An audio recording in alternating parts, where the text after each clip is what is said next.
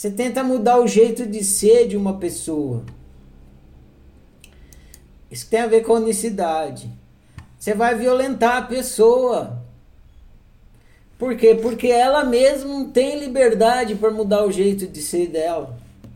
É o jeito de ser dela. Ela é daquele jeito. E aí você fica querendo mudar o jeito de ser da pessoa. E aí você vai produzir uma má convivência, porque você não está respeitando a unicidade da pessoa, o jeito de ser dela.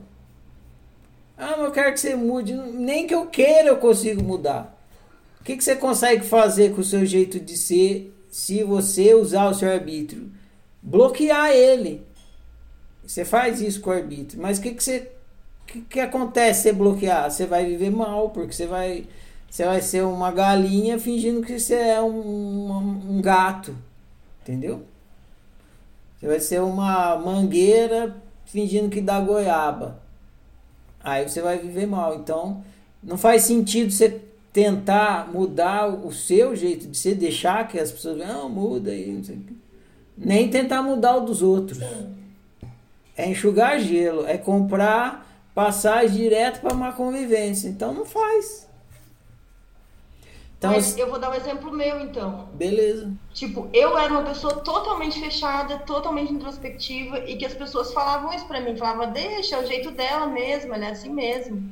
E aí eu fui me descobrindo, me conhecendo. Eu não sou assim, eu gosto de me conectar com as pessoas, eu gosto de me comunicar. Só que eu vivia nesse estado de é, não saber me relacionar por me magoar ou por magoar o outro, enfim. E aí eu me fechava, entendeu? Sim. E aí eu era, intros, eu era introspectiva e todo mundo achava que era uma coisa da minha natureza ser introspectiva.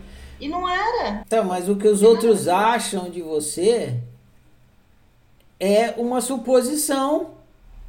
Ou seja, a gente nunca vai descobrir qual é a nossa unicidade. Mas esse a gente também já estudou.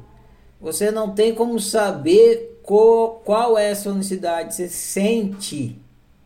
Estudou lá no GPS do destino. A gente está brincando de destino inconsciente. Você jamais vai saber quem você é. Se soubesse sua unicidade, você saberia quem você é. Você não tem como saber.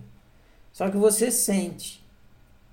Agora, o que os outros acham de você é suposição. O que a gente está estudando aqui é justamente para sair do mundo da suposição. Agora, se os é, outros estão eu... supondo coisas sobre a gente, ele não pode fazer nada. A gente pode comunicar, ó, essa é suposição sua. Mas não é verdade. Você poderia ter falado por gente, ó, oh, gente, vocês estão supondo coisas que não é, mas ainda assim o outro tem liberdade para supor o que ele quiser para você. É, só que quando você é uma criança que fica com sete anos, tipo, e se isola e fica só lendo livro, ou só, tipo, sabe, tipo, só na sua, você não sabe o que é certo e o que é errado, o que as pessoas falam, você acredita, e assim, eu comprei essa crença, para mim eu era desse jeito, eu fui descobrir que eu não era agora, recentemente, então. Isso tá acontecendo? Entende? Tá acontecendo Sim. agora, isso aí que você tá falando? Não. Já aconteceu? Já aconteceu. Você tem como fazer alguma coisa a respeito disso? Não. Então deixa e segue adiante. Isso aí, pelo que você passou, todos passamos. Éramos criancinhas ingênuas e veio um monte de caga-regra e cagou regra pra gente e a gente acreditou nessas regras. E, e agora? Agora é isso. É, e o que, que a gente faz com isso é o que importa, porque já foi.